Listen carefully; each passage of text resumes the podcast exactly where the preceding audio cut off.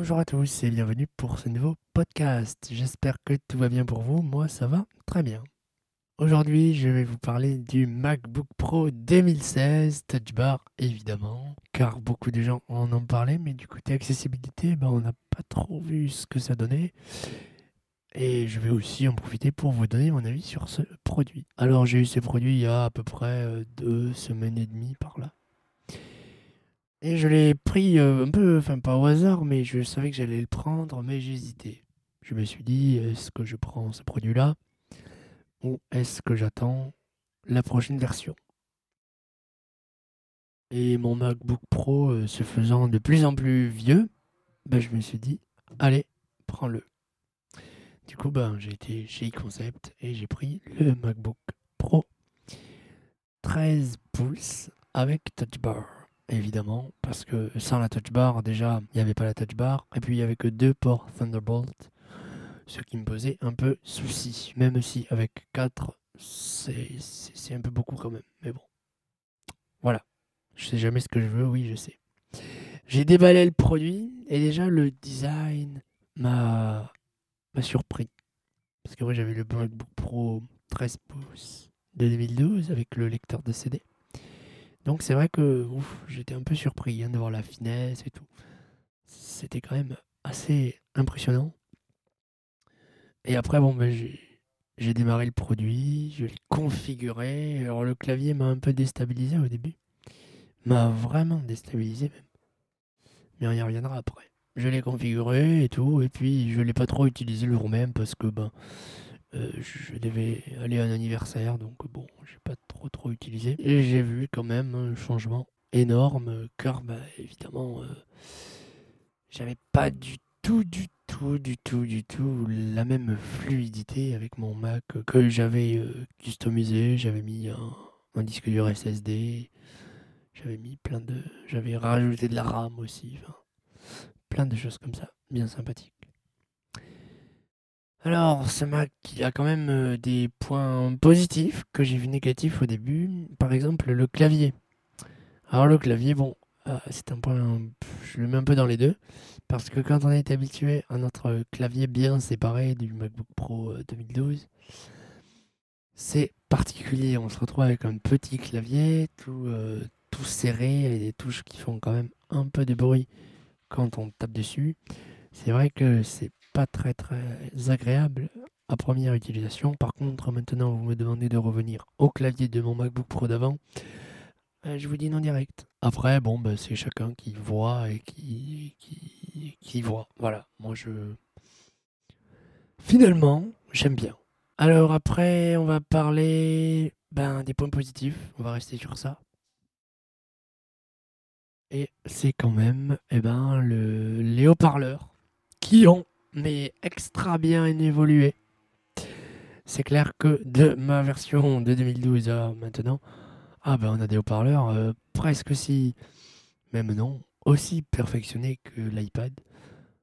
Je sais pas, peut-être euh, il y en a un qui est meilleur que l'autre, mais je ne saurais pas dire lequel, franchement. Ils sont très bons, on ressent quand même la stéréo. Alors, ce qui paraît sur le 15 pouces, c'est encore mieux? Bon, moi j'ai le 13, donc je ne sais pas. Quoi qu'il en soit, le 13 me convient. Il est petit, tout va bien. Mais bon, les haut-parleurs, euh, honnêtement, je les utilise pas trop, sauf pour ma pour VoiceOver, mais sinon, euh, je prends surtout une enceinte avec moi, Bluetooth. Enfin voilà. Le Bluetooth aussi a changé. Eh oui.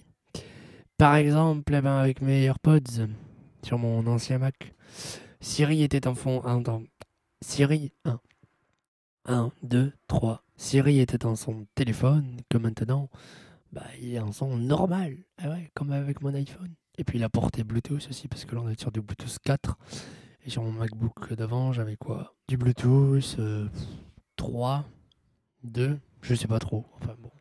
Quoi qu'il en soit, la portée a été améliorée, tout a été amélioré, la qualité, tout. Bon, le Wi-Fi aussi. Voilà. Euh, mais bon, c'était un peu normal. La rapidité aussi. Euh. C'est parfait. Alors maintenant, on va passer à des points un petit peu plus fâcheux, comme je les appelle. Euh, ben, par exemple, on va commencer par la chose qui se voit dès le départ, le USB-C. Ah là là, quelle belle technologie que l'USB-C. Plus fin, plus petit. Parfait. Sauf que, bah.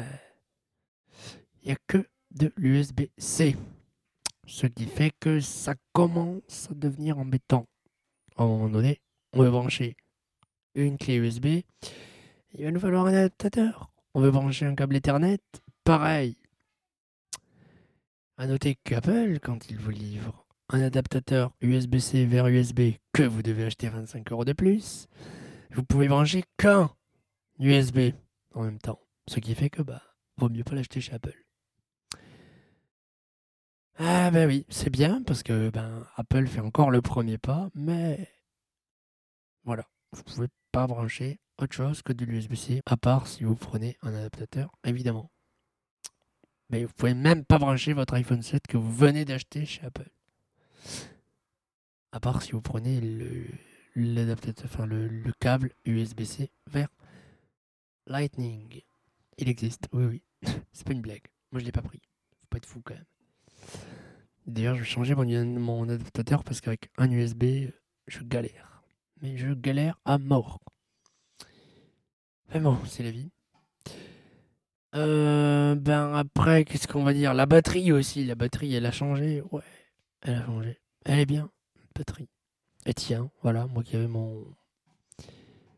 Ben, mon... ma batterie qui était morte sur l'ancien. Là, elle me retient 5, 6, 7 heures. Je suis monté à 7 heures d'utilisation. euh, Bon, classique. hein. Après, si je commence à faire euh, ce que je fais là, genre du montage audio et tout, là, c'est mort. Mais pour une utilisation classique, euh, ça tient largement. Pour terminer ce podcast, je vais vous parler de l'élément que vous attendiez le plus, la touch bar. Eh oui. Alors, cette touch bar, eh ben, écoutez, c'est un gadget, quand même. On va dire ce qui est. Je m'en sers, en toute honnêteté, parce que c'est amusant et parce que ça me change du raccourci clavier. Et j'ai plus l'impression d'avoir une interface que de faire des commandes K, commandes L, commandes U, etc. etc.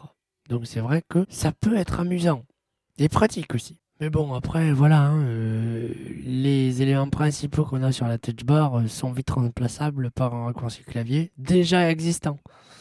C'est vrai que c'est un peu embêtant. Après, là où ça m'est beaucoup utile, c'est dans les messages pour envoyer des émoticônes. Et euh, quand on lit une vidéo YouTube, euh, ben, de n'importe où on est, on peut contrôler notre vidéo. euh, et on peut aussi la mettre en pause ou la redémarrer. Donc c'est vrai que ça, c'est quand même utile. Par contre, c'est quand même un petit gadget, cette barre, cette barre tactile. Bon, après c'est fun. Pour le moment, il n'y a qu'Apple qui l'a implémenté dans son système, donc c'est assez amusant, je trouve. Voilà, c'est original. Après, c'est les développeurs aussi qui en font, qui en tirent pas pleinement parti, parce qu'on pourrait faire des trucs un peu plus amusants, je trouve. Mais bon, ça c'est aux développeurs de voir ce qu'ils veulent en faire, et c'est vrai que pour le moment, elle est pas tellement bien bien euh, ben, utilisée quoi. Après, je suis pas développeur, donc je ne sais pas, peut-être que c'est limité à quelques actions, ou je sais pas, mais bon, en tout cas, c'est un peu embêtant, je trouve. Voilà pour ce petit podcast, mini podcast, hein, de, de, de, compte rendu sur mon MacBook Pro, évidemment. Bon, après, voilà, hein, j'ai remis mes applications que j'avais que j'avais bah, sur mon autre Mac, Logic Pro, Twitter, euh, etc., etc. Tout marche bien, mieux. hein, j'ai rien vu qui marchait pire, de toute façon. Tout marche mieux, je revis quand même avec un MacBook Pro, même encore plus silencieux que l'autre qui ne ventile jamais. Là, il fait 40 degrés chez moi. Euh, il ventile absolument pas. Enfin, c'est, vraiment parfait. Voilà. Bon. Ben, après, vous allez me demander est-ce que je l'achète? Ben, Ça, c'est vous qui voyez. Euh, moi, je vous conseillerais un peu peut-être d'attendre. Là, on n'est pas loin de la... de la, de la keynote. Alors, elle ne présentera pas de nouveaux produits. Mais sait-on jamais qu'il peut se passer quelque chose. Donc attendez de voir. Au moins si le système va intégrer peut-être un peu plus la touch bar, peut-être on va passer sur du APFS, donc les Macs seront plus rapides. Voilà, bon, moi j'ai pas attendu. Euh, voilà. Bon. Vous voyez, Je regrette absolument pas mon achat, sinon je vous l'aurais dit. Voilà. C'est à vous de voir. Ça, euh, c'est vous qui voyez. Moi, je vous le conseille quand même, parce qu'il est, il est vraiment pas mal. Eh ben, merci d'avoir écouté ce petit podcast. Je vous dis à très bientôt pour un nouveau. Si vous avez des commentaires, ben, n'hésitez pas. Et puis, à très bientôt pour un nouveau podcast. Bye.